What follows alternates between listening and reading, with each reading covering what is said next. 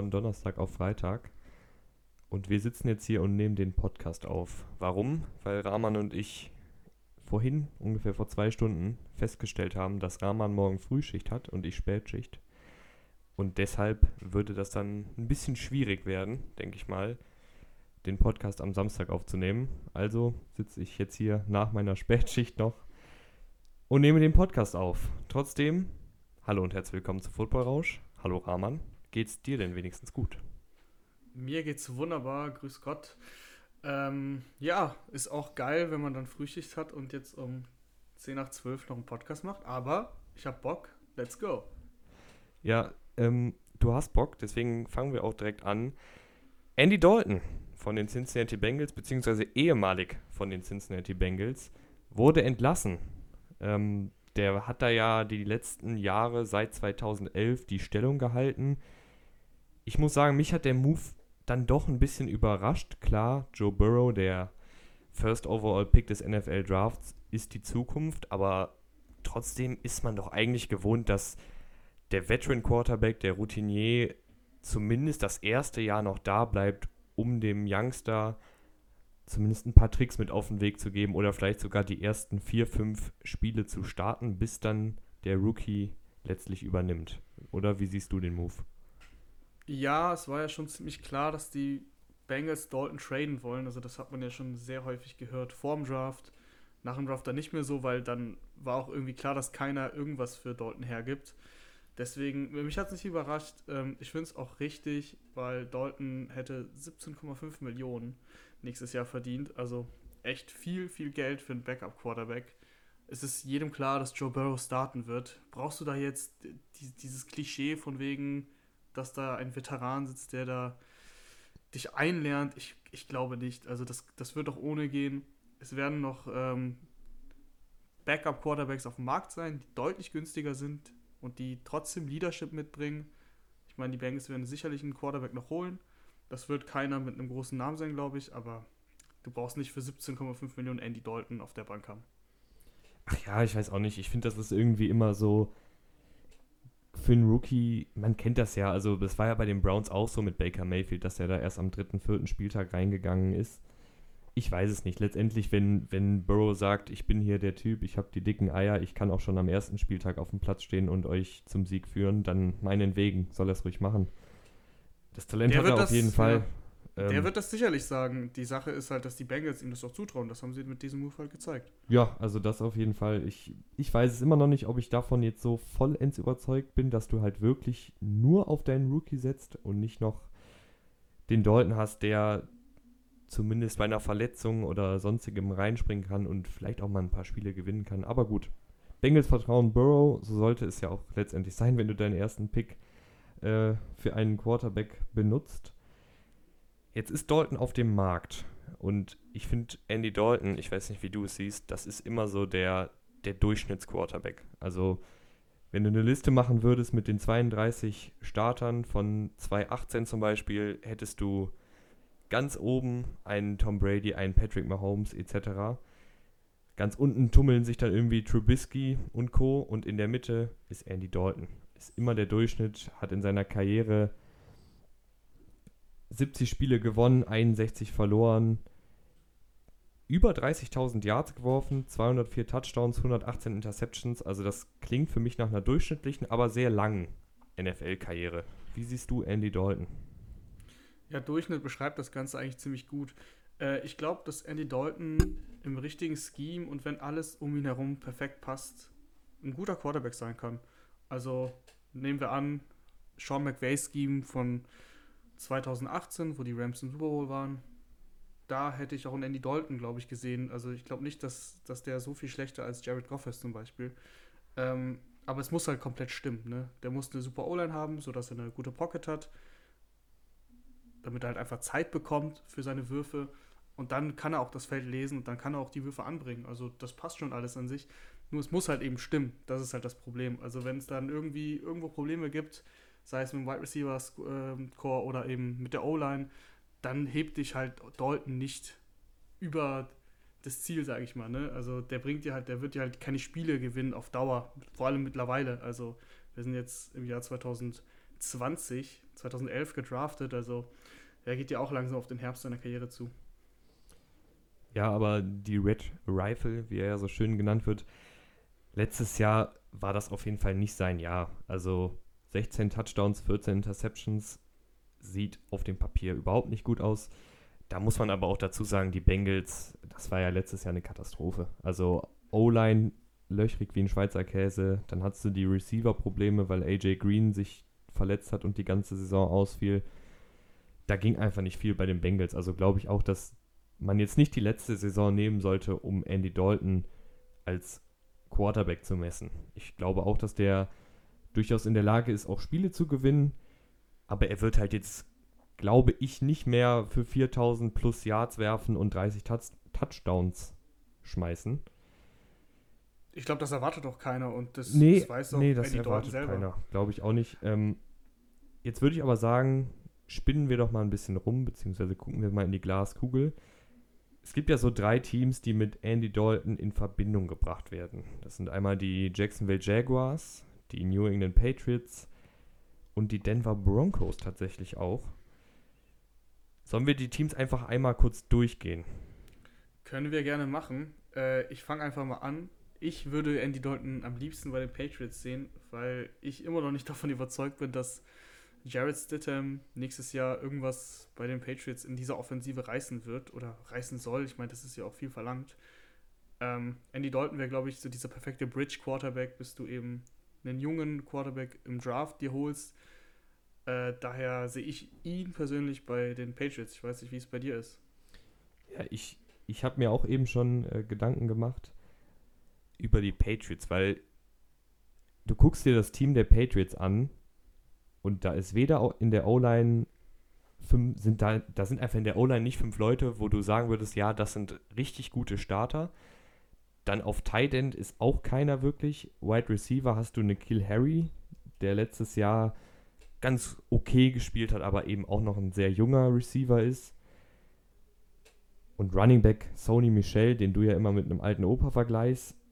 Also man muss schon sagen, dass Brady da viele Schwächen gerade in der Offensive verdeckt hat, weil er, weil er eben Brady ist und eben seine Mitspieler ein bisschen besser macht, weil er eben ja der beste Quarterback aller Zeiten ist. Ich glaube, dass Stidham da als Starter mächtig, mächtig Probleme haben könnte, weil es Definitiv. eben keine gute Situation ist. Ja, sicher, also sehe ich genauso. Und äh, man muss ja immer bedenken, die Patriots haben halt eine krasse Defensive und die wird wahrscheinlich nicht das Niveau haben vom letzten Jahr, aber die wird immer noch ziemlich gut sein. Und da reicht halt, glaube ich, ein äh, Durchschnitts-Andy Dalton, wie du ihn genannt hast. Der reicht Also, halt zumindest. Lustig, das zu sagen. Ja, Andy es ist ja so, in einem Fluss. Ja, weiter, Rahman, komm. Ich, der alte Game Manager Andy Dalton. Also der wird halt reichen, glaube ich, um dir neun Siege zu holen. Und ähm, mit neun Siegen kannst du in der AFC East auf jeden Fall in die Playoffs kommen. Also die Buffalo Bills sind da für mich Favorit, aber man weiß nie, es gibt einen siebten Playoff-Spot und wenn Bill Belichick in die Playoffs kommen will, dann sehe ich die Chancen mit Dalton deutlich besser eben als mit äh, Stidham. ja, also da, da sind wir auf jeden Fall einer Meinung. Die Jacksonville Jaguars sind auch noch so ein Kandidat. Die haben Gardner, den Schnauzbart, den ich gerne hätte, Minshu als Quarterback. Ist der Ähm, langfristig ja. die Antwort oder würdest du da auch sagen, komm, wir holen lieber noch einen Dalton, der uns eben 5, 6 Siege auf jeden Fall holen kann? da bin ich irgendwie gar kein Fan von. Also weder aus Daltons Sicht, finde ich, macht das auch nur ansatzweise Sinn. Und auch aus ähm, Jaguars Sicht, finde ich, macht das keinen Sinn. Also ganz einfach aus Daltons Sicht. Warum sollte er zu einem Team gehen wollen, was komplett im Umbruch ist und alles quasi abgegeben hat, was irgendwie Rang und Namen hat? Und soll jetzt irgendwie nach Jacksonville, um gegen. äh, Da sind wir noch nicht sicher, dass er der Starter ist, weil, wie du meintest, halt, da ist ja doch ein Minshu und soll dann gegen Minshew da kämpfen um den Starting-Spot. Und wenn er den gewinnt, dann gewinnt er drei, vier Spiele bei den Jacksonville Jaguars. Mehr glaube ich da nicht dran im nächsten Jahr und ist da total unter Beschuss, so wie jetzt im vergangenen Jahr bei seinen Bengals. Also, das macht von, für mich vorne und hinten keinen Sinn. Und aus Jaguars Sicht ganz kurz, warum sollen die jetzt Dalton Geld geben? Also, die haben doch Minshew und für die geht es in dieser Saison quasi um den Nummer 1-Pick im nächsten Jahr gefühlt. So handeln sie halt. Und dann werf deinen jungen Quarterback rein, den du ja schon letztes Jahr getestet hast. Schau, was der, was der hinbekommt. Wenn du nicht zufrieden bist, hol dir halt nächstes Jahr Trevor Lawrence oder irgendwen anders, je nachdem, ob du den Nummer 1 Pick halt hast. Ja, wen die sich nächstes Jahr holen, das erfahrt ihr dann ungefähr in einem Jahr in unserem Mockdraft 2021. Schon mal kurze Werbung. Ähm, ja, also ich bin auch nicht so ein wirklicher Fan vom Jaguars und Dalton ich glaube auch, dass Minshu da zumindest mal eine Chance bekommen sollte, eine Saison als Starter in die Saison zu gehen und dann auch 16 Spiele machen sollte. Allerdings bin ich aber schon ein bisschen Fan von Dalton zu den Broncos, weil, und man muss natürlich auch immer bedenken, ich weiß jetzt nicht, ob Dalton jemand ist, der sagt, okay, ich setze mich jetzt auf die Bank. Also das weiß ich nicht. Ob ob jetzt vielleicht auch die Entlassung kam, weil Dalton gesagt hat, nee, hör mal, ich habe jetzt keinen Bock hier hinter Burrow zu bleiben. Ich will irgendwo starten, aber gehen wir einfach mal das Szenario durch, dass er auch bereit ist, sich auf die Bank zu setzen. Dann finde ich den bei den Broncos gar nicht so schlecht, weil klar, Drew Lock hat letzte Saison schon ein bisschen was gezeigt, aber wir haben trotzdem noch nicht den Drew Lock gesehen, der die ganze Saison gespielt hat. Und die Broncos sind für mich im Win-Now-Modus. Also du hast jetzt eine Top-Offensive und du hast echt viele gute Spieler in der Defensive, aber du hast eben auch einen Vaughn Miller, der nicht mehr jünger wird. Du hast Justin Simmons gefranchise-tag, da weiß man auch nicht, ob er noch die kommenden Jahre bei den Broncos spielen wird. Das heißt, die müssen jetzt gewinnen. Und wenn du merkst, nach dem vierten, fünften, sechsten Spieltag, irgendwie klappt das mit Lock nicht, weil der findet einfach unsere krassen Playmaker nicht, die wir geholt haben und der kriegt das einfach nicht auf die Kette. Dann glaube ich, kannst du da einen Dalton in die Offensive reinschmeißen, die eben eine ganz gute O-Line hat, die echt viele gute Running Backs hat und die vor allen Dingen richtig gute Receiver hat. Und der kann dich dann, glaube ich, auch, so wie du eben gesagt hast, bei den Patriots, zu einem 9 und 7, 10 und 6 Rekord führen und dann vielleicht mit den Broncos in die Playoffs gehen. Ähm, bin ich auch kein Fan von. Also ganz einfach. Drew Lock hat für mich die Ansätze gezeigt in seinen letzten, was waren es, drei, vier Spiele, ähm, dass er es halt schon halbwegs drauf hat. Und also das, zumindest hat er gezeigt, dass du den halt starten lassen musst, wenn du ihn schon in der zweiten Runde gedraftet hast. Hat gut gespielt, völlig solide, gibt ihm eine Chance. Ähm, ich sehe sie nicht im Win-Now-Modus, weil man halt abwarten, abwarten muss, was mit Drew Lock jetzt genau passiert, wie der sich entwickelt du hast einen Backup-Quarterback geholt mit Jeff Driscoll. Also holst du Dalton ja eigentlich nicht als Backup-Quarterback, weil wieso holst du den Jeff Driscoll? Das wird ja auch irgendwie keinen Sinn ergeben. Driscoll, also. Nein, natürlich nicht. kann Jeff Driscoll auch dritter Quarterback sein, aber dann hast du, also das ist halt, es, es wäre für mich etwas verschwendet, wenn du Dalton holst, um Backup-Quarterback zu sein. Ich glaube auch nicht, dass er das, wie du meintest, also dass er das machen will, weil Drew Lock für mich gesetzt ist. Also es würde für mich jetzt auch auch keinen Sinn ergeben, weil ich nicht finde, dass Andy Dalton die Broncos irgendwo hinhebt, wo sie Drew Lock nicht hinheben kann. Vor allem. Ich hatte das jetzt nur für das Szenario gedacht, dass halt wirklich Lock in den ersten sechs Spieltagen katastrophal spielt, aber du trotzdem noch gewinnen willst, weil du eben einen nicht jünger werdenden Von Miller und sowas noch im Team hast. Ich glaube, da geht die Entwicklung von Lock drüber und wenn du den dann runternimmst, ja, dann demoralisierst du ihn ja komplett. Äh, das ist natürlich sehr viel jetzt. Ich meine, guck mal, die, die Broncos denken doch jetzt nicht, was ist, wenn wir die ersten fünf Spiele verlieren? Das denken die ja nicht. Also, ja, denken gut, das ja, glaube ich, nicht in der Theorie. Die gehen davon aus, dass sie ein gutes Team haben, dass sie einen jungen, guten Quarterback haben und dem wollen sie unterstützen. Das haben sie getan mit den Waffen, eben KJ Hamler und so weiter. Ähm, Jerry Judy. natürlich, natürlich. Also Jerry Judy weiß doch jeder. Ja, sorry. Sorry. Aber KJ Hamler, auch die, also als Speedstar, die nicht ganz so Expertenhörer mitnehmen. Ich glaube, ähm, naja, wie auch immer. Also der hat genug Waffen bekommen. Und das ist jetzt, also, das wird für mich keinen Sinn ergeben, wenn sie jetzt Dalton holen. Naja, Andy Dalton wird aber, glaube ich, irgendwo auf jeden Fall unterkommen und zumindest um einen Starterplatz kämpfen. Patriots ergibt einfach zu viel Sinn. Du musst, also der muss zu den Patriots, ganz, ganz klar. Aber ich sehe echt, also wenn jetzt. Das ergibt so viel Sinn. Ich, Wo sonst? Ich möchte jetzt nicht nochmal Cam Newton reinwerfen, aber wenn Cam Newton wirklich fit ist, dann ist der besser als Andy Dalton. Also da wären die Patriots dumm, wenn die Andy Dalton nehmen und nicht Newton. Aber ja, da weiß man ja nie, worum es da einem wollen wir jetzt vielleicht auch nicht. Das Fass wollen wir jetzt glaube ich auch nicht wieder aufmachen. ähm, dann lass uns mal über die Fifth Year Options sprechen. Also momentan können die Teams sich entscheiden, ob sie ihre Draft Picks, also ihre Erstrunden Picks von 2017 um ein weiteres Jahr verlängern wollen. Das ist dann wie so eine Klausel im Vertrag, die eben automatisch dann den Spieler ein Jahr noch länger an das Team bindet. Und da gibt es, finde ich, jetzt schon einige Überraschungen, gerade in den Top 5. Also mal ganz kurz für die, die jetzt den NFL-Draft von 2017 nicht mehr im Kopf haben. NFL-Draft 2017, erster Pick Miles Garrett, zweiter Pick Mitchell Trubisky, dritter Pick Solomon Thomas zu den 49ers, vierter Pick Leonard Fournette zu den Jaguars und fünfter Pick Wide Receiver Corey Davis zu den Tennessee Titans. Bisher wurde lediglich einer dieser, vier Spiel äh, einer dieser fünf Spieler verlängert, und zwar Miles Garrett. Da haben die Browns gesagt, den wollen wir langfristig binden.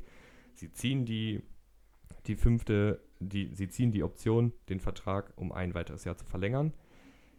Die 49ers haben bei Solomon Thomas gesagt, nee, machen wir nicht. Die Jaguars haben jetzt gerade eben bei Leonard Fournette gesagt, machen wir nicht. Und die Titans haben auch bei Corey Davis gesagt, machen wir nicht.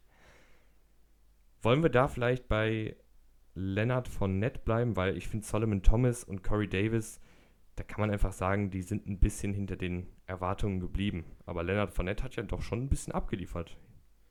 Solomon Davis, äh, Solomon Thomas, sorry, äh, klarer Bass tatsächlich, muss man so deutlich sagen. Corey Davis, da kam auch nie was, das stimmt. Äh, Fournette äh, abgeliefert, findest du? Ich fand eigentlich nur in seinem Rookie, in seiner Rookie-Saison, also danach immer wieder Verletzungsprobleme, immer wieder Off-Field-Issues, äh, kam irgendwie zu spät zum Training und dann wurde er suspendiert für ein Spiel. Da war echt viel, was einem halt nicht gefallen hat. Dann passt es zu den Jaguars, dass sie im Rebuild-Modus sind, wollen Leonard Fournette nicht unnötig halten, wenn sie sowieso noch drei Jahre brauchen, um wieder irgendwie konkurrenzfähig zu sein. Dann bringt dir halt ein Running Back nichts, der so viel Geld verdient. Und äh, die 50-Option bei einem Running Back ist halt auch 8,4 Millionen Dollar. Für einen Rookie-Vertrag ist das relativ viel, finde ich, für einen Running Back. Ähm, deswegen, ich kann das verstehen. Ja, ich ähm, bin da auch bei dir. Also Leonard Fournette hat sich ja auch immer mal wieder beschwert, dass da ähm, bei den Jaguars eben ganz viele Spieler entlassen wurden oder getradet wurden. Und jetzt ist er, glaube ich, selber auch zum Opfer geworden. Also die Jaguars, die ziehen da wirklich die Reißleine. Ich bin mal gespannt, ob sie den jetzt vielleicht auch noch traden oder ob er jetzt einfach noch das eine Jahr bei den Jaguars spielt und dann eben Free Agent wird.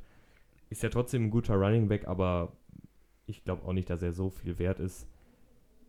Allerdings hätte ich mir auch gewünscht, dass sie ihn zumindest dann für die kommende Saison halten. Also das ist ja noch offen. Momentan ist er ja im Kader für die kommende Saison, eben weil er, wenn er fit ist, tatsächlich Min schon ein bisschen entlasten kann. Aber dann bleibt ja noch ein Quarterback, dessen Option noch nicht gezogen wurde, und zwar die von Mitchell Trubisky. Also da warten momentan alle Bears-Fans gespannt, ob das Management sagt, wir halten Trubisky für ein weiteres Jahr oder eben nicht. Rahman, Mitchell Trubisky halten oder nicht halten? Ein Satz noch ganz kurz zu Fournette. Sie haben sogar versucht, ihn zu traden. Des Öfteren, auch in der Draftwoche, also laut Medienberichten, haben sie mir jetzt nicht am Telefon gesagt. Ähm, oh, du hast hat aber nicht Insider im Ohr. Äh, man kennt mich. nee, äh, hat halt nicht geklappt. Also ist halt doch die Frage, was bekommst du denn oder was willst du für einen Fournette und was bekommst du für den? Ich glaube, der war halt, also man muss es nochmal sagen, der vierter Pick ist halt krass. Dafür willst du als Jaguars wahrscheinlich mindestens einen Drittrunden-Pick. Den kriegen die halt nicht. Das ist halt leider, das ist halt leider die Sache und deswegen kam da kein Trade zustande. Dann, und zumal in dem Draft sind nach Fournette noch Leute wie Patrick Mahomes, Marshall Lattimore, Jamal Adams, also richtig gute Spieler. Das ist ja, das ist mir eben auch aufgefallen. Das ist ja das Geile. Du hast Blake Bortles, du hast diese super Defense, die du dann auch in dem Draft noch verstärkt hast, aber trotzdem, du hattest die Bestandteile und du holst einen Running Back statt Mahomes oder Watson und denkst dir, ey, Blake Bortles ist noch gut genug. Naja, hat nicht geklappt, haben wir gesehen. Ähm, Mitchell Trubisky das ist sehr spannend, wie ich finde. Ich glaube, dass sie die Option nicht ziehen werden. Ich würde sie auch nicht ziehen. Aber ich halte es nicht für ausgeschlossen, weil das mit so Quarterbacks, die so früh gedraftet werden, da willst du halt die Hoffnung nicht so schnell begraben, sag ich mal. Und man hat halt immer so den Glauben, oh, vielleicht kommt jetzt der Durchbruch und dann vielleicht nächstes Jahr. Also es sind ja noch quasi zwei Jahre, wenn sie die Option ziehen würden. Äh, aber was halt dagegen spricht, ist natürlich sowas wie ein Trade für Nick Foles. Das spricht natürlich dagegen, dass du die, dass du die Option ziehst und überzeugt von Trubisky bist. Was ich noch zu Nick Foles sagen wollte, weil eben jetzt Andy Dalton entlassen wurde und äh, Cam Newton natürlich auch, zeigt mir wieder, wie, sorry, beschissen dieser Trade für Nick Foles war. Also, mal abgesehen von dem Geld, du hast nur einen Viertrunden-Pick hinterhergeschmissen und guck mal, Andy Dalton und Cam Newton sind Free Agents, James Winston ist für eine Million Dollar irgendwo untergekommen, also bei den, äh, bei den Saints. Klar, der wollte zu den Saints, aber das zeigt einfach mal, wie unnötig dieser Trade war. Ja, ich, ich habe auch bei den, bei den Bears so das Gefühl, dass sie sich einfach nicht eingestehen wollen, dass Trubisky einfach nicht gut ist.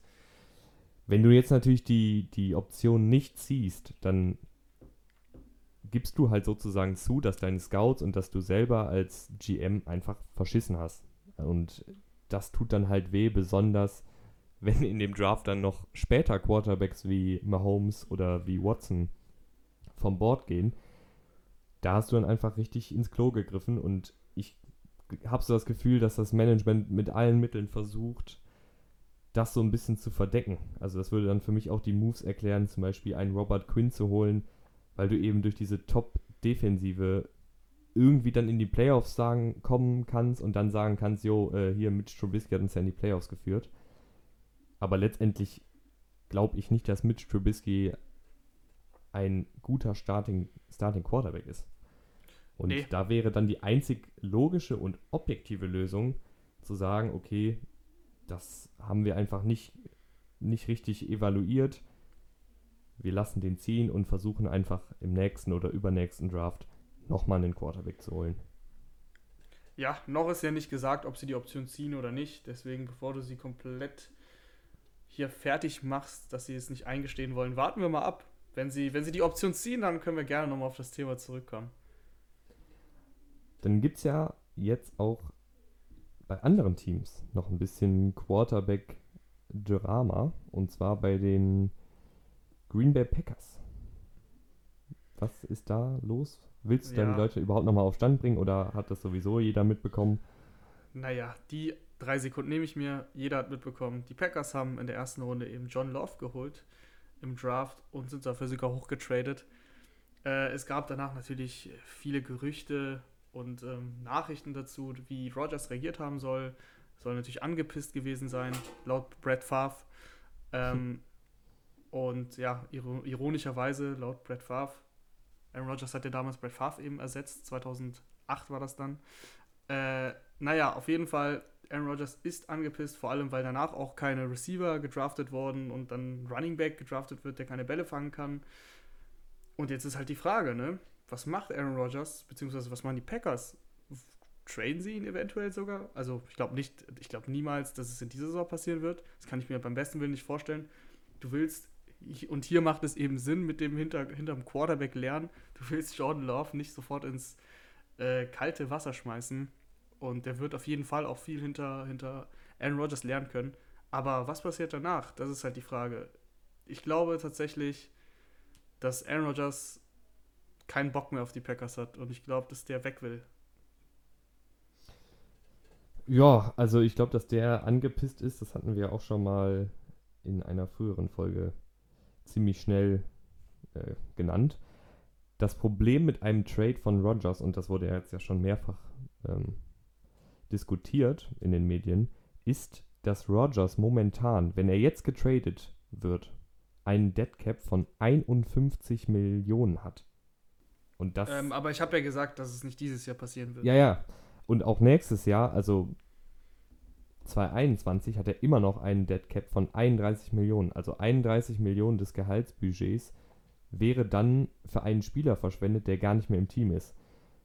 Ich glaube tatsächlich, dass er, wenn er nicht irgendwie eine Entlassung fordert oder sonstiges, frühestens 2022, also in zwei Spielzeiten, getradet wird, weil da ist dann der Dead Cap nicht mehr ganz so hoch und bis dahin dürfte auch, glaube ich, Jordan Love besser sein als Rogers, wenn er sich einigermaßen entwickelt, weil dann ist, ist Rogers Ende 38, also schon echt alt, da weiß man auch nicht mehr, ist er da noch gesund genug, ist er noch derselbe Rogers wie vor zwei, drei Jahren. Also ich glaube, wenn er getradet wird, dann erst 2022. Und ich schätze mal, dass er die nächsten zwei Spielzeiten, auch wenn er sauer ist, der Quarterback der Packers sein wird. Ähm, definitiv.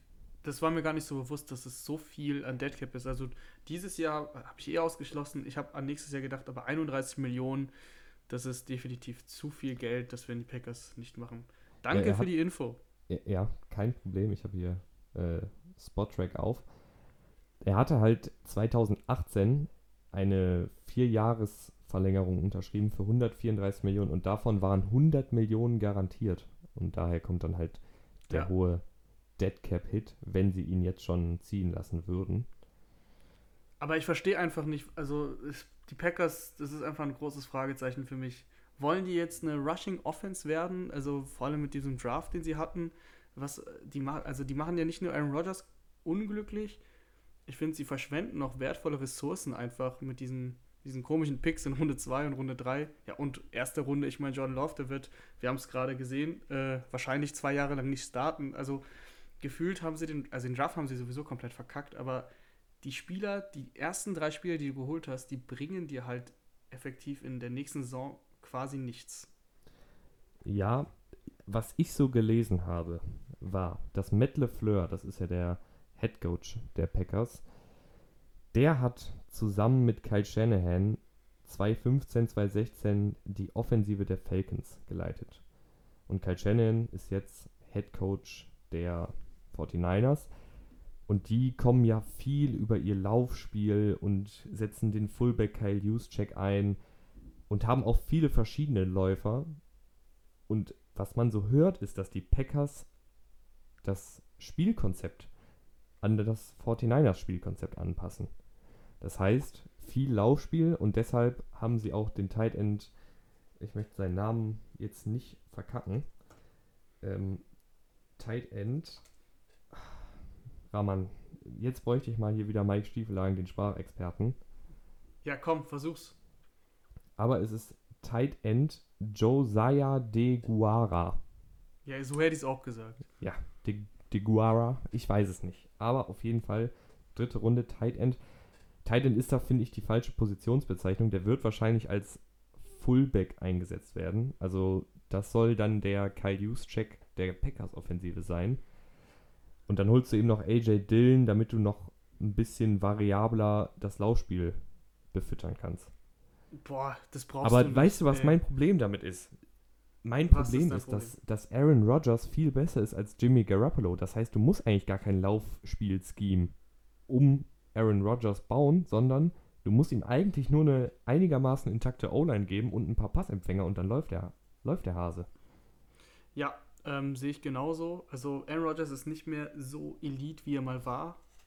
Ähm, aber er ist immer noch ziemlich gut und besser als Er ist halt kein Garoppolo. Game Manager. Nein, also natürlich das, nicht. Das ist halt. Das er ist, ist natürlich halt auch besser, besser als Garoppolo und äh, ich, ich verstehe halt nicht. Ich finde, die Packers haben mit ähm, Aaron Jones und mit Jamal Williams zwei Runningbacks, die unterschiedlichen Laufstil haben und der sich sehr gut ergänzt. Und beide sind auch im Passspiel echt zu gebrauchen. Warum? Warum dann AJ Dillon, der keinen Ball fangen kann? Also für mich ist AJ Dillon nächstes Jahr bei den Packers höchstens mal bei Goal-Line-Situationen oder wenn du ein Yard brauchst für ein neues First Down auf dem Feld oder da sollte er auf dem Feld sein. Alles andere ist eine Verschwendung an äh, ja, Qualität, die du halt hast mit, mit Jamal Williams und mit ähm, äh, wie heißt der gute? Josiah Aaron Jones. Deguara. Nee, Achso, nee, ich, oh. ich, rede jetzt von den, ich bin doch bei den Running Backs. Ja, Rahman, es ist ja auch jetzt hier schon halb eins. Also, ja, eben. Und äh, ja, Deguara, also Kyle Juszczyk für Arme, ich weiß nicht. Also das Keine ist halt auch also wieder viel zu wild, das in der dritten Runde zu machen. Erstens das und zweitens, du weißt doch nicht, ob der sich so entwickelt wie ein Juszczyk. Ja, und das ist eben auch die Sache mit diesen Vergleichen. Du weißt ja, halt eben nicht, wird er wirklich der Kyle Juszczyk also, oder wird er halt einfach nur ein random Fullback? Die Packers du auch haben jetzt halt, auf der Straße findest. Die Packers haben die Balance zwischen Draft Need und Best Player Available halt nicht beachtet. Sie haben halt einfach nur Draft Need genommen und beim Quarterback haben sie schon dann in drei Jahren gedacht. Deswegen. Also den Quarterback-Pick finde ich halt gar nicht so schlecht, aber das hatten wir auch schon besprochen. Wer da nochmal ein bisschen mehr zuhören will, kann auch nochmal die vorherigen Episoden anhören. Da sind unsere ganzen Draft-Reactions schon im Kasten. Aber ich würde trotzdem sagen, ich habe dich jetzt gerade ziemlich abgewürgt, aber ich glaube, wir waren eigentlich fertig mit dem Packers-Thema, oder? Ja, die Packers haben verkackt. Ja, gutes Fazit, Packers haben verkackt. Bleiben wir aber beim Draft. Und zwar haben Rahman und ich uns überlegt, dass wir mit euch so ein bisschen in die Glaskugel schauen wollen. Also, wenn ihr das hier gerade am Handy hört, dann drückt mal kurz euren Home-Button, geht auf Instagram und gebt Footballrausch ein.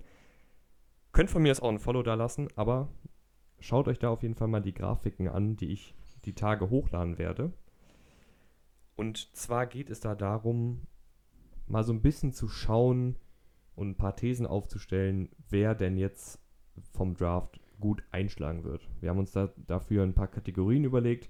Und zwar wollen Rahman und ich einfach mal vermuten, wer gewinnt den Offensive Rookie of the Year Award, den Defensive Rookie of the Year Award, wer wird ein Bust, also wer wird ein totaler Flop wie ein Solomon Thomas eben, wer könnte ein Sleeper sein, also wer wurde in den späten Runden des Drafts geholt und könnte trotzdem richtig, richtig gut werden. Da gibt es ja jedes Jahr welche. Also da muss man nur zum Beispiel Russell Wilson sich anschauen, dritte Runde.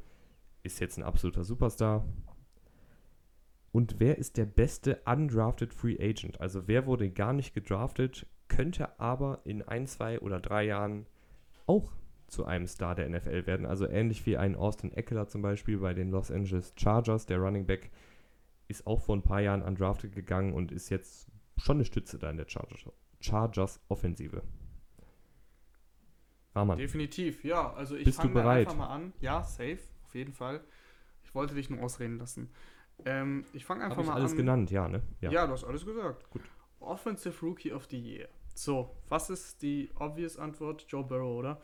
Ähm, ja. Ich habe keine Lust auf obvious, deswegen mache ich das zweitobviousste und nimm Tua Tango Vailoa. Ähm, ich riskiere einfach mal alles, dass er fit ist und dass er von Anfang an spielen wird und nicht hinter Ryan Fitzmagic Platz nehmen muss. Und dann finde ich, hat Tua mindestens genauso gute Chancen eben wie Joe Burrow, weil für mich vom Talentlevel her ist er gar nicht so weit weg von Joe Burrow. Die Sicherheit ist halt nicht da wegen der Verletzung, aber ich gehe einfach mal davon aus, dass er fit ist. Und ähm, dann sage ich Tua Tango Vailoa, der hat gute, gute Waffen. Also die O-Line wurde verstärkt. Ich glaube, dass der von seinem Laufspiel her halt deutlich besser als Joe Burrow ist, auch wenn Burrow auch laufen kann. Aber deswegen nehme ich einfach mal Tour. Ja, finde ich völlig in Ordnung, aber dann gehe ich mit Joe Burrow. Also es kann auch sein, dass wir uns jetzt hier doppeln äh, bei den nächsten Picks. Aber ich muss Joe Burrow nehmen. Da ist jetzt einfach klar, dass der starten wird für die Bengals. Und wir wissen ja immer, Quarterbacks werden in jeder Auszeichnung bevorzugt. Also damit ein, ein Rookie Offensive of the Year gekürt wird, der Wide Receiver oder Running Back oder Offensive Line ist, da muss schon echt einiges passieren. Also meistens sind es dann doch die Quarterbacks, die den Award gewinnen. Und Joe Burrow, wenn der 16 Spiele für die Bengals spielt und auch nur annähernd das zeigt, was er am College gezeigt hat, dann wird er am Ende des Jahres da, glaube ich, mit der Trophäe stehen. Ist auf jeden Fall das wahrscheinlichste Szenario. Dann würde ich sagen, machen wir weiter mit Defensive Rookie of the Year. Rahman, Ap apropos wahrscheinliches Szenario. Ich muss zugeben, jetzt nehme ich die offensichtlichste Antwort und sage Pass Rusher ähm, Chase Young. Also wer sonst eigentlich? Ne? Jeff Okuda ist natürlich im Rennen, aber Pass Rusher haben es, finde ich, etwas leichter, auch in der Kategorie, ähnlich wie Quarterbacks, weil du mit deinen Sackzahlen finde ich, beeindrucken, also mehr beeindrucken kannst. Interceptions, wenn du ein richtig krasses Jahr hast, dann holst du so sechs, sieben Picks, das ist schon ziemlich viel. Und äh, das sehe ich halt bei dem Cornerback eigentlich nicht so, der viele Man-Coverage spielt und häufig wird der Ball halt da gar nicht hingeworfen, weil da eben Jeff Okuda steht. Das weiß der Quarterback ja auch. Also auch wenn, wenn man zum Beispiel Fantasy spielt mit Defensivspielern, ähm, da sind Cornerbacks meistens nicht so die Punktegaranten, auch die Patrick Petersons der Welt nicht, weil der Ball da halt nicht hingeworfen wird. Und wenn der Ball zu dir nicht geworfen wird, kannst du ja auch keinen Pick fangen. Äh, Chase Young wird immer im Pass Rush sein, der wird immer die Möglichkeit haben, den Quarterback zu sacken. Der wird 10 plus Sacks machen und deswegen wird das, glaube ich, eine ganz klare Geschichte. Ja, ich hatte auch bis vor fünf Minuten Chase Young auf dem Zettel, aber irgendwie. Jetzt kommt's. Fühle ich jetzt doch mehr Isaiah Simmons. Das ist natürlich nur unter der Voraussetzung gegeben, dass die Cardinals ihn einigermaßen gut einsetzen können. Isaiah Simmons ist so ziemlich der flexibelste Defensivspieler, der, glaube ich, jemals aus dem Draft gekommen ist. Ähm, der kann viele, viele Positionen bekleiden und da ist eben seine Stärke drin. Wenn der am Ende der Saison 100 Tackles, 5 6, 4 Forced Fumbles und 3 Interceptions hat, würde mich das nicht wundern. Also Isaiah Simmons, Isaiah Simmons ist natürlich eine, auch eine gute Wahl. Ähm, ich glaube aber, dass, also mal ab, also warten wir mal ab, wie sie ihn einsetzen. Das ist klar, die müssen den so äh, flexibel einsetzen. Da gab es jetzt auch viele News, dass das eben nicht so sein soll und der eine Reporter sagt doch und der andere nein. Warten wir es ab. Aber ähm, ich glaube tatsächlich, dass bei diesen Wahlen auch so Stats-Zahlen eben wichtig sind und äh, da schauen halt die Journalisten drauf oder die Leute, die das eben dann bestimmen. Und diese Sack-Zahl wird bei eben bei Young glaube ich, sehr krass sein. Deswegen, da, die, die allein rein Stats, da wird Simmons viele Tackles haben, aber ansonsten glaube ich halt nicht so, nicht so viele andere, sagen wir mal, Interceptions oder Forced Fumbles oder sowas. Deswegen gehe ich da auf jeden Fall mit Young. Ja, ich bleibe aber bei Simmons, weil äh, ich, ich stelle mir halt immer noch dieses Szenario vor, dass der One-on-One -on -one gegen Kittel spielt und Kittel am Ende des Spiels irgendwie zwei Catches für 27 Yards hat. Und ich glaube, mit so einer Leistung würde der sich dann echt auch in ja, in die Kategorie Defensive Rookie of the Year spielen. Das ist natürlich jetzt alles mit der Glaskugel geguckt. Kann natürlich sein, dass die Cardinals aus welchen Gründen auch immer ihn einfach jedes Down als Strong Safety aufstellen, was meiner Meinung nach ein absolut fataler Fehler wäre. Aber ich glaube, wenn die den eben wie so ein Schweizer Taschenmesser verschieden einsetzen, könnte der auch echt richtig, richtig gut werden. Das Ding ist halt, wenn du so, eine, so ein Spiel gegen George Kittle hast, wie du gerade gesagt hast, das ist genau das, was ich meine mit Stats. Ähm, dann steht am Ende des Tages George Kittle mit zwei Catches und 27 Yards da, aber da steht halt auf dem Statsheet nicht, dass, dass, der Grund, dass der Grund Isaiah Simmons war. Und jetzt sagst du, ja, aber das haben wir doch gesehen. Ich bleibe dabei, dass am Ende des Tages gucken die Journalisten äh, auf, das, auf die reinen Stats. Klar haben die auch im Kopf, wie der Junge gespielt hat. Aber wenn du dann siehst, okay, der eine hat 15 Sacks und der andere so und so viele Tackles und keine Ahnung, ein Pick oder sowas. Da steht halt nicht drauf, dass der gegen Kittel so gut verteidigt hat. Und das könnte halt ein bisschen untergehen. Ja, aber. Ich, aber ist auf jeden Fall eine gute Wahl. Also sind wir uns ja einig. Also, dass Isaiah Simmons ein Top-Talent ist, darum geht es ja hier nicht. Nee. Ähm, und ich würde dir jetzt einfach mal ganz kurz die Stats vom College vom letzten Jahr durchlesen. Und ich glaube, wenn er auch nur annähernd da rankommt, dann hätte der auf jeden Fall gute Chancen. Also letztes Jahr im College in der Clemson-Defensive wurde er halt sehr flexibel eingesetzt, hatte über 100 Tackles, 16,5 Tackles für Raumverlust, 8 Sacks, 3 Interceptions. Das wäre natürlich der Wahnsinn. Und 8 Pässe verteidigt und 2 Forced Fumbles. Also das ist dann wirklich die Creme de la Creme. Wenn er da hinkommt, dann ist er auf jeden Fall Defensive Rookie of the Year. Da ist es mir auch egal, wie viele Sex äh, Chase Young hat. Wir sind auf jeden Fall gespannt. Und ich bin jetzt auch sehr gespannt, mal wieder eine krasse Überleitung, auf deinen Sleeper-Pick. Also welcher Spieler aus der zweiten, dritten, vierten Reihe, den momentan nicht so viele auf dem Zettel haben, siehst du denn als absoluten Star in den kommenden Jahren in der NFL? Das ist eine gute Frage und da ist ja jetzt echt viel möglich, sage ich mal, weil, naja, du kannst ja theoretisch auch einen Undrafted, wobei wir haben die Undrafted-Kategorie, deswegen den nicht, aber das sind so viele Spieler, äh, ich habe mich jetzt mal für Tyler Johnson entschieden. Wide Receiver ist zu den Bucks gedraftet worden. Äh, ich meine in der fünften Runde. Und Tyler Johnson könnte direkt starten in das Slot, weil klar, die Bucks haben eben äh, Godwin und Evans, aber der dritte Receiver, der ist halt nicht gesetzt. Perryman ist weg, das heißt, da wird ein Platz frei. Ich glaube, die anderen Receiver sind Scotty Miller und Justin Watson, also jetzt nicht die großen Namen. Deswegen hat Tyler Johnson auf jeden Fall Chancen, sofort zu starten. Und äh, ja, wenn du halt einen Godwin und einen Evans hast, dann weißt du, dass du halt einen relativ schlechten Cornerback gegen dich stehen hast, weil die anderen beiden sind ja bei Godwin und eben Evans. Deswegen glaube ich, dass Johnson echt gute Chancen hat, da viele Bälle zu fangen. Außerdem passt er halt perfekt ins Scheme, Slot Receiver, so wie Brady es halt gern hat. Wird schnell frei sein, denke ich. Und ich glaube, dass der echt so 75 Bälle so fangen kann in der Saison. Ob das dann immer für super viel Yards ist, wahrscheinlich ist es häufig auch eine Checkdown-Option. Aber wenn du 75 Bälle fängst, dann bist du für mich ein Sleeper.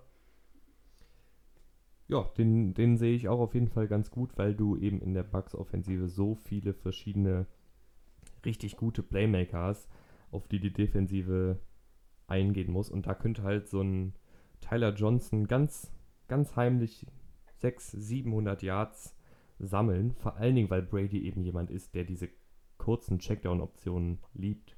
Also Tyler Johnson, finde ich, ist auf jeden Fall ein guter Pick. Und Rahman, ich hoffe, du bist jetzt angeschnallt für meinen für meinen Pick. Es ist nämlich der Sleeper-Pick Tyler Biadasch, Center. wow.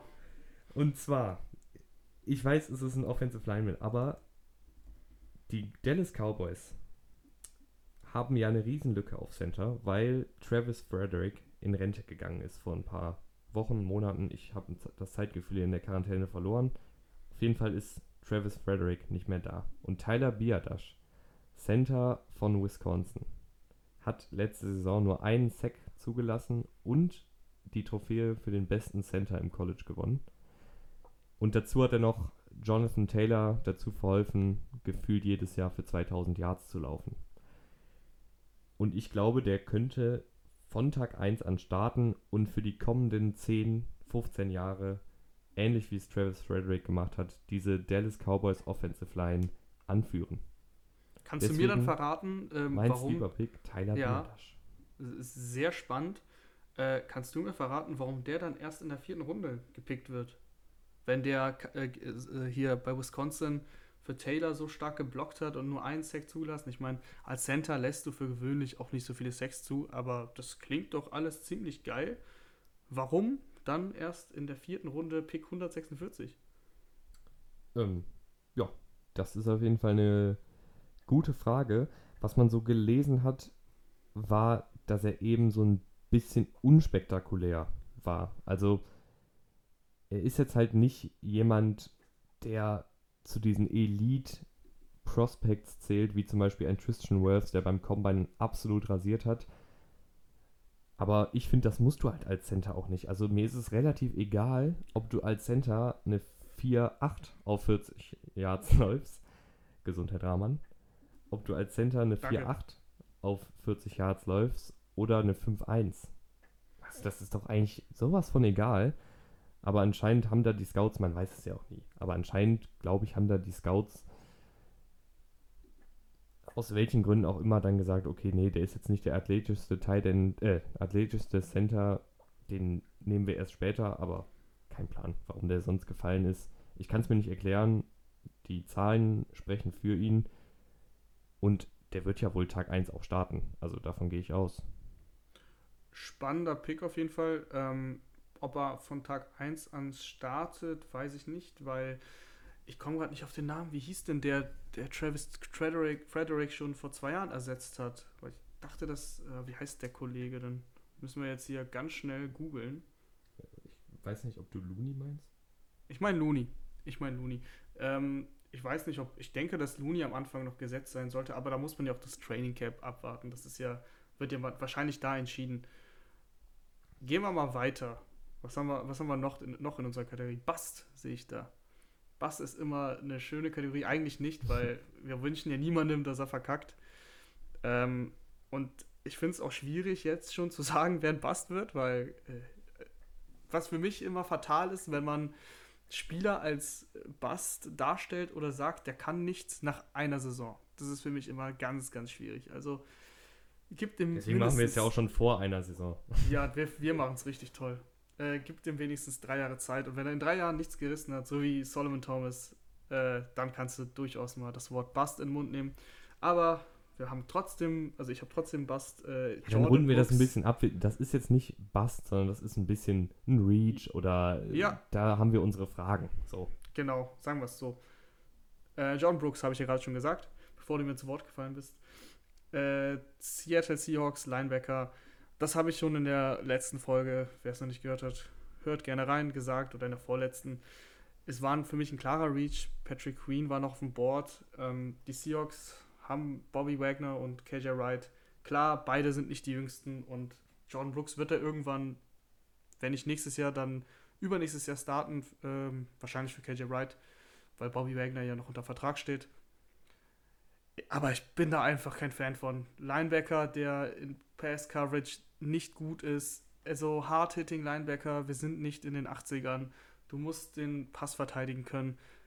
Was bringt dir das, wenn du bei First Down den Run verteidigst und bei Second Down dann halt gegen den Running Back verkackst in, in Man-Coverage zum Beispiel? Also, das ist einfach für mich ein klarer Reach, weil ja, ich habe es eigentlich schon begründet, also brauche ich ja nicht nochmal sagen. Der kann nicht Pässe verteidigen, deswegen für mich kein Spieler, der in der ersten Runde gedraftet werden soll. Ja, das, da bin ich auch äh, bei dir. Da hatten wir ja auch einen kleinen Disput mit den German Seahawkers. Also Grüße gehen raus an den Instagram-Kanal von denen. Die haben uns da einen sehr, sehr langen Brief, kann man fast schon sagen. Da muss man, da muss man aber nochmal sagen, also das ist ja klar, dass das ja Einschätzungen sind. Also, da, dass da manchmal Fans dann verärgert sind, das verstehe ich. Aber wir können, also wir sind ja auch hier nicht, wir gucken in die Glaskugel, tun so, aber eigentlich können wir es nicht. Deswegen warten wir einfach mal ab. Ich denke, John Brooks wird, also ist einfach zu hoch gepickt worden. Wenn das dann nicht wird, dann, äh, liebe German Seahawks und Seahawks-Fans, äh, Kritik an mich gerne. Ich hoffe, dass ich dann jetzt auch nicht die Raiders-Fans verärgere, weil die sind ja auch sehr krawalllustig unterwegs, zumindest in Amerika. Damon Arnett war aber für mich auch ein klarer Reach. Also, der war gut am College, ist kein spektakulärer Athlet, ist auch eher in der Zone-Verteidigung, finde ich, als in der Man-Verteidigung. Also, gerade in Man-Coverage hat er ab und an mal Probleme gehabt mit den Receivern mitzuhalten und das wird halt in der NFL noch schwieriger, weil die Receiver in der NFL nun mal richtig starke Route Runner sind. Und gerade in der Division, da hast du einen Keen Allen, da hast du einen Tyreek Hill und ich weiß nicht, ob der dagegen ankommen wird. Damon Äh, ja. Arnett. Ähm, Achso, wolltest du noch was sagen? ja, ich wollte noch was sagen. Dann bitte. Ähm, jetzt habe ich auch vergessen, was ich sagen wollte. Äh, Damon Arnett. Dann sag ich einfach mal was. Ja, sag Ähm, du. Ich komme vielleicht wieder drauf. Bin ich auch voll bei dir, vor allem, weil wir haben ja gerade schon gesagt, sagen wir mal nicht Bust, sondern Reach und das ist halt ein klarer Reach. Da waren echt noch ganz andere Cornerbacks da, wie zum Beispiel ein Jalen Johnson, der da bis zu den Bears an 50 gefallen ist. Den hätte ich zum Beispiel da eher gesehen als eben Ahmed. Äh, Jeff Gladney wäre auch noch da gewesen, haben die Vikings sich geholt. Also ich weiß nicht, die, die Raiders sind halt so das Team, was sich in einen Spieler verliebt hat, ähnlich wie die Seahawks, wie ich finde. Und dann kostet es, was Wolle diesen Spieler haben will. Ich hätte da einen Downtrade gesehen, wenn du den Ahmed eben haben willst, dann trade doch eben runter. Wahrscheinlich, sehr wahrscheinlich wäre er da gewesen. Naja, sie haben es nicht so gesehen. Warten Hm. wir ab. Aber Ja. ich glaube auch, dass das Mir ist eher jetzt eingefallen, ein was ich sagen wollte. Und zwar, war. So, bitte. Und zwar muss man ja sagen, dass Damon Arnett auch bei Ohio State extrem profitiert hat von den Spielern, die um ihn herum waren. Also in der Defensive hattest du da Chase Young, dein anderer Cornerback war Jeff Okuda. Das sind ja schon einige gute Jungs. Auf jeden Fall. Ganz Und, klar. Also, und ich glaube, dass gerade halt Cornerbacks sehr stark profitieren können, wenn du eben einen krassen Pass Rush hast.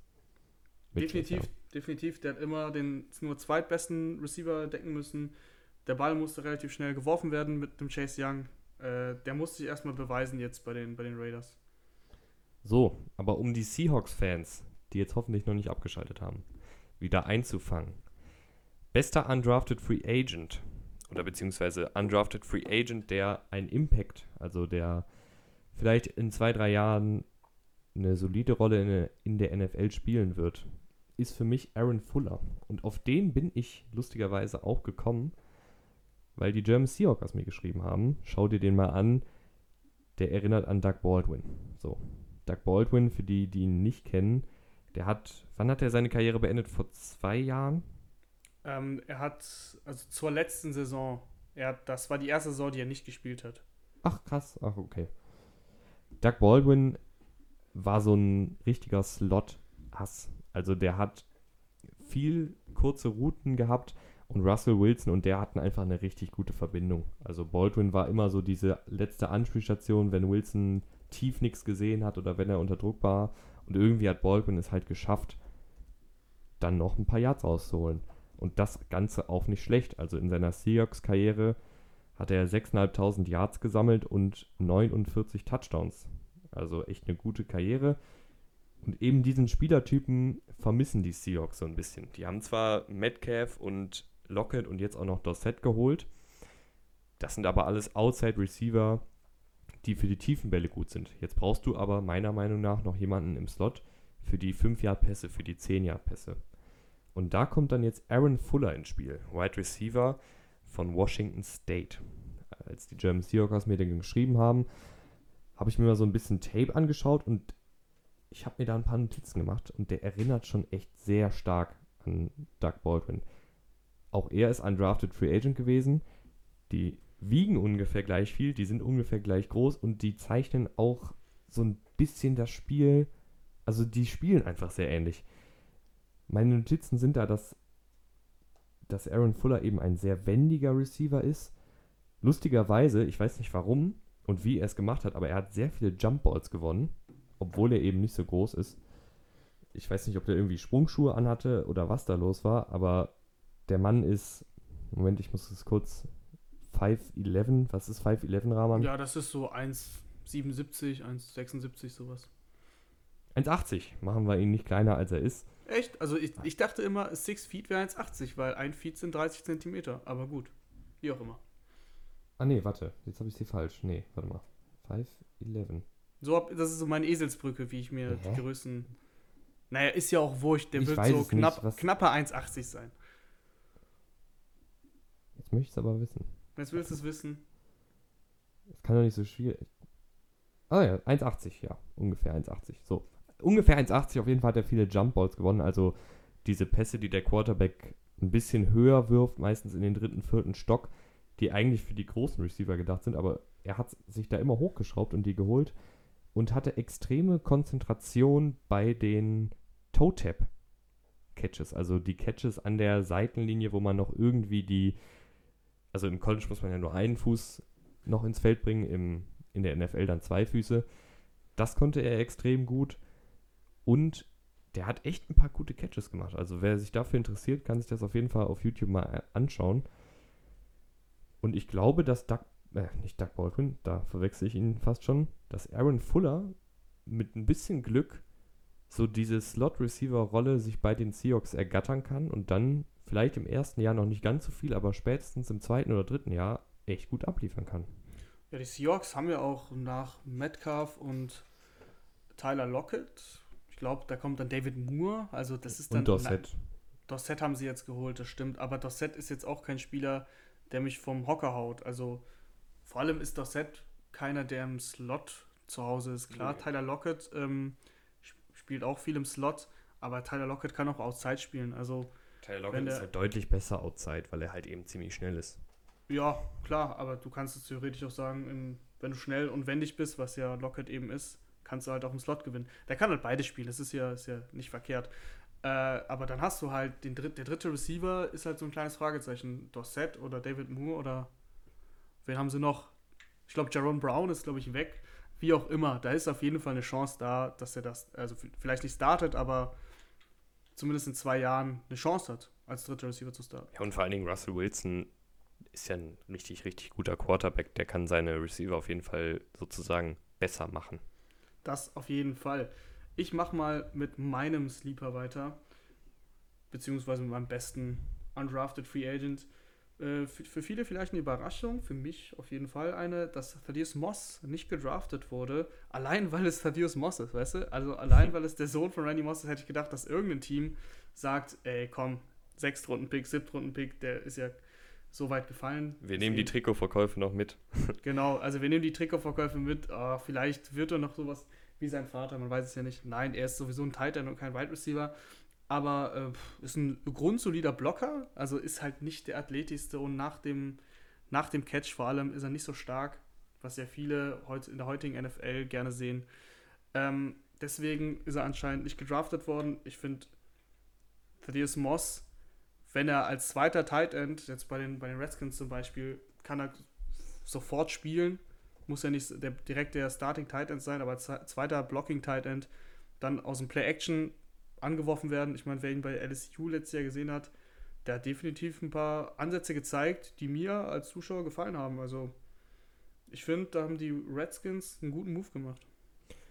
Ja, ich, ich bin da auch bei dir. Thaddeus Moss könnte so ein richtiger Sleeper werden. Der hat natürlich sehr, sehr viele Verletzungsprobleme gehabt. Also hat nur eine volle Saison bei LSU gespielt. Das war eben letzte Saison und hatte jetzt im Rahmen des Combines hat sich da auch was am Fuß rausgestellt. Jetzt musste er da operiert werden. Aber wenn er fit ist, könnte das echt was werden. Und ich finde auch, die Redskins sind da ein richtig guter Spot, weil die Titans im Redskins Roster sind jetzt keine Hall of Famer. Also du hast da, du hast da Tight End, Caleb Wilson, Logan Thomas, Jeremy Sprinkle, Richard Rogers, Hale Henches und Marcus Bow und eben Moss da sticht jetzt keiner, finde ich, wirklich raus. Nee, also wenn ich an letzte Saison denke, da war ja noch ein Vernon Davis da und ein Jordan Reed, die sind weg. Äh, Jeremy Sprinkle ist dann da gestartet, wenn Vernon Davis und ähm, Reed verletzt waren. Das kam vor. Deswegen wird wahrscheinlich. Ja, das wird wahrscheinlich, deswegen äh, wird Sprinkle der Number One Titan aktuell sein, aber da kann sich auch im Training Camp so viel tun. Richard Rogers ist seit Jahren in der NFL, war ja lange auch bei den Packers, die berühmten Hail Mary gefangen. In Detroit damals, Rogers of Rogers. Ähm, war dann bei den Eagles, glaube ich, aber der ist jetzt seit ein, zwei Jahren auch immer nur so Nummer 3 Tight End gewesen. Also auch niemand, der, glaube ich, so richtig gefährlich wird, was ähm, die ersten beiden Spots angeht. Deswegen hat Moss auf jeden Fall gute Chancen. Ich denke mal, dass er auch deswegen dahin gegangen ist, ne? weil das ist ja das Ding. Willst du als Spieler noch in der siebten Runde gedraftet werden. Ich würde es nicht wollen, weil so hat Moss halt die freie Auswahl gehabt, wo, äh, welchem Team er sich anschließt. Und am Anfang habe ich auch gedacht, okay, jetzt hatte er die freie Auswahl und wieso dann die Redskins? Also ich wäre nicht zu den Redskins. Und dann habe ich das Title Core gesehen und dachte, okay, deswegen. Also es macht schon Sinn. Ja, also ich glaube, ich wäre auch lieber Free Agent. Ich warte ja immer noch auf einen Anruf der NFL-Teams. Du bist Free Agent. Also. Ja. ähm, wurde jetzt nicht gedraftet, aber wie gesagt, mein Telefon liegt hier. Wenn da jemand anruft, ich bin bereit. Und ich glaube, du bist jetzt auch bereit, mal ins Bett zu gehen, weil du morgen relativ früh wieder bei RAN arbeiten musst. Deshalb das ist richtig. würde ich jetzt die Folge hier mal beenden. Also wie gesagt, schaut auf Instagram vorbei und nennt uns dann bald eure Kandidaten im Draft, die ihr, ja, wo ihr die in zwei, drei Jahren seht. Und ich würde sagen, das war's dann auch für heute, Rahman. Du, geh in deinen wohlverdienten Feierabend, schlaf gut und sei morgen frisch. Auf jeden Fall. Äh, hat wieder viel Spaß gemacht. Danke fürs Zuhören. Bis dann. Tschö.